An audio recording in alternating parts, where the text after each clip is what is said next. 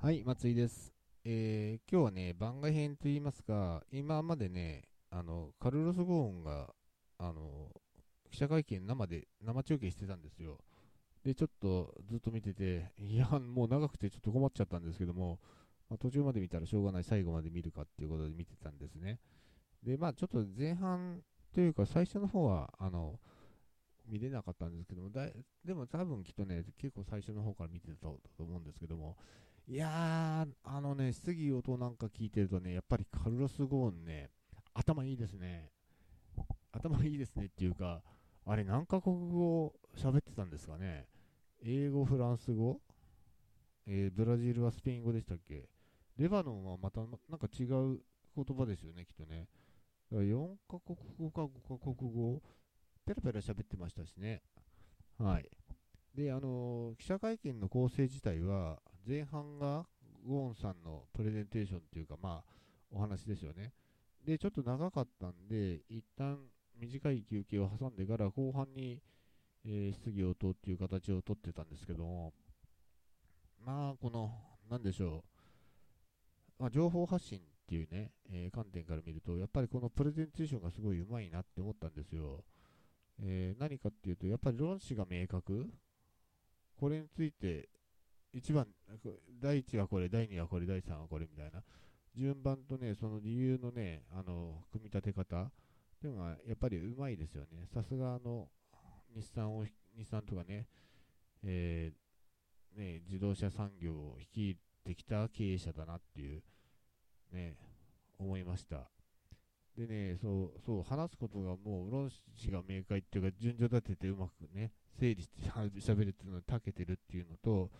まあ、あの、プロジェクター使ってね、ここにはこういう文章があって、こういうごあの証拠があるんだみたいな見せながらね、やったりしてね。えーまあ画面じゃちょっと読めないんですけどね、えーもしかしたらプレスには手渡しで資料があったのかもしれないですけども、まあちょっと見れない、見えないんですけども、やっぱりこういうものがあるんだよって見せながら、証拠を見せながらやるっていうね、まあ、まあね、プロジェクターに映してる文章なんて、いくらでもどうにもなるんで、それが本物かどうかもわかんないんですけども、やっぱりそうやってね、映像っていうか視覚を使ってプレゼンテーションするときは、そういうね、発信の仕方、情報発信の仕方ができるんだな、ということですよね。ただですね、一つ残念だったのは、まあ、なんで脱出したのかみたいな話についてはね、やっぱり、なんだろう、公正な裁判が受けられないからみたいなことをおっしゃるわけですよね。その一点張りというか、それ、す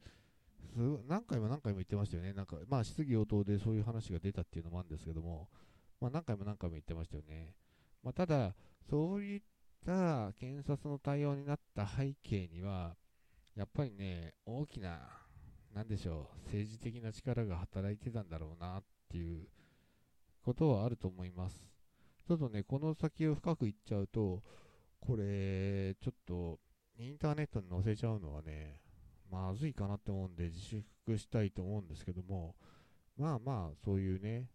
えーフランスと日本との狭間っていうかね、間でね、何をやってたかってことですよね。そこでね、まあ多分、うん、うん、なんかあったんでしょうね。日本政府との約束なのか、何なのか。まあ日本で捕まったんだから、日本政府との約束破っちゃったみたいな話だと思うんですけども、まあただね、ゴーンさんの言うことも、まあ一理あるというか、まあ公正な裁判が受けられないっていうね、のと、なんか、なんだろう、後半がなかなか開かれなかったらしいんですよね。伸び伸びになって、で、権利が2つかかったんですけども、日本の裁判っていっぺんにやんないんでみたいなんですよね。で、権権利1つに対して、最初にこれ、次、それが終わって決心してから次の、ね、あの、次の裁判に取り掛かるみたいな感じで、5年はかかるよみたいに言われちゃったらしいんですよね。あの、弁、担当の弁護士さんから。そうしたらやっぱね、ちょっと5年は。しかもなんかね、まあまあ、制限する意味はわかるんだけど、インターネットとかね、メールとかも規制されてて、奥さんとも、まあ、9ヶ月？会えなかったっていうんですから、これはちょっとね、そこはどうだろう。日本の司法制度のね、もう問題っていうかね、まあ、どこまでどういう権利だったのかっていうのが、まあ、そこまでね、詳しく僕見てないんでわかんないんですけども、まあ、奥さんを使って何かするからっていうことは当然考えられるけどね。だったら奥さんも一緒にあの軟禁しちゃえばよかったんじゃないの？みたいなね。まあまあ、それは、まあ、日本のね、検察側も頭のいい方がいろいろ考えて作った今回のスキームだったと思うんで、まあ、それにしちゃ穴だらけのずさんな、ね、監視体制でしたけどね、監視カメラも何リアルタイムで見てるわけじゃなくて、証拠というかね、あのずっと撮ってたのを1ヶ月、1ヶ月かな？に1回かなんか提出するだけだったみたいなんで、まあまあ、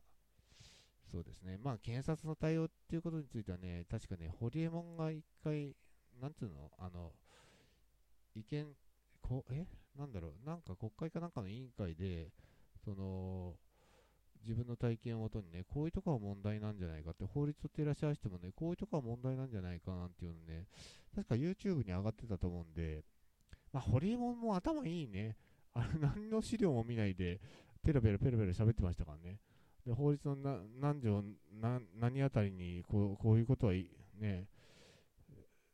考えを見てもまずいんじゃないかみたいなね、話をちゃんとしてましたからね。まあ、ほ まあ、今日はホリエモンの話はさておき、まあ、そういうことがあったわけですね。はい。で、えー、結論として、今日は結論みたいな話はないんですけども、やっぱりね、こういうのを見てね、えー、情報を発信するときの参考にするといいかなと思ったんですよ。特にね、注目の人物ですし、えー、まあ、カルロス・ゴーンさん、ね、頭いいし、日産とかね、ルノーとか率いてきてやってたんですけども、まあ、なんでしょう。う聞いててね、あの、やっぱあの、企業連合を作りたかったっていうところ、アライアンス、アライアンスってすごい言ってたんですよね。でも日産はほら、独立資本ですやってやりたかったわけじゃないですか。だからね、それをすごい主張して、今はアライアンスが全くないから、もう株価も下がっちゃって、ね、ルノーも日産も株価が下がっちゃってね、他は何パーセントだっけな、自動車産業としてはみんな株価が上がってるのに、日産とルノーは上がってない、アライアンスがないからだっていうね、まあ、これはあの論理の展開の仕方なんですけど、まあ、日産がそれをやらないって言ってたのに、まあ、合意の進めようとしたのが、こういう話の遠因なのかな？遠因っていうかね、まあもう原因でしょうね。だって、うん、自動車産業ってやっぱり日本の国全体としては大きな産業ですから、ましてやトヨタと日産っていうね、二大巨頭の片方が外国仕様になっちゃったら、もうちょっとこれはね、あの日本の政府としては困る話ですしね。はい。ぜひね、だからね、こういうのって、あのいろんな面から見ると、あのー、なんだろう、いろんな姿が見えてくるんで、まあ、情報をね、発信する側としては、やっぱりそういう気を使わなきゃならないし、ね、あの、こう、相手にね、どう思われるかっていうのを考えない、考えながら発信しなきゃならないですし、逆にね、情報を受け止める側としては、まあ、その人の言ってることは、あの、受け止めつつ、その背景に何があるのかなっていうのを見ていかないと、あの、多分言ってることをね、ストレートにそのまま鵜呑みしちゃうと、騙されちゃいますよね。はい。まあ、ネットの世界だと、だから、あの、LP 全部読んで、よ全部読んじゃうとね、やっぱり信用しちゃうっていうかね、おそんなすげえんだと思ってね、僕もそんなこと言いながら、何回もそういうのを買っちゃったりしてるんですけども、えー、そういうことがあるんで、やっぱりね、その背景とかね、どうなのかなっていうのと、発信する側としてはその背景をきちんと整理しておかないといけないのかなって思いました。ぜひね、こういう大きな話はいろいろ参考になるので、えー、注意してみていくといいと思います。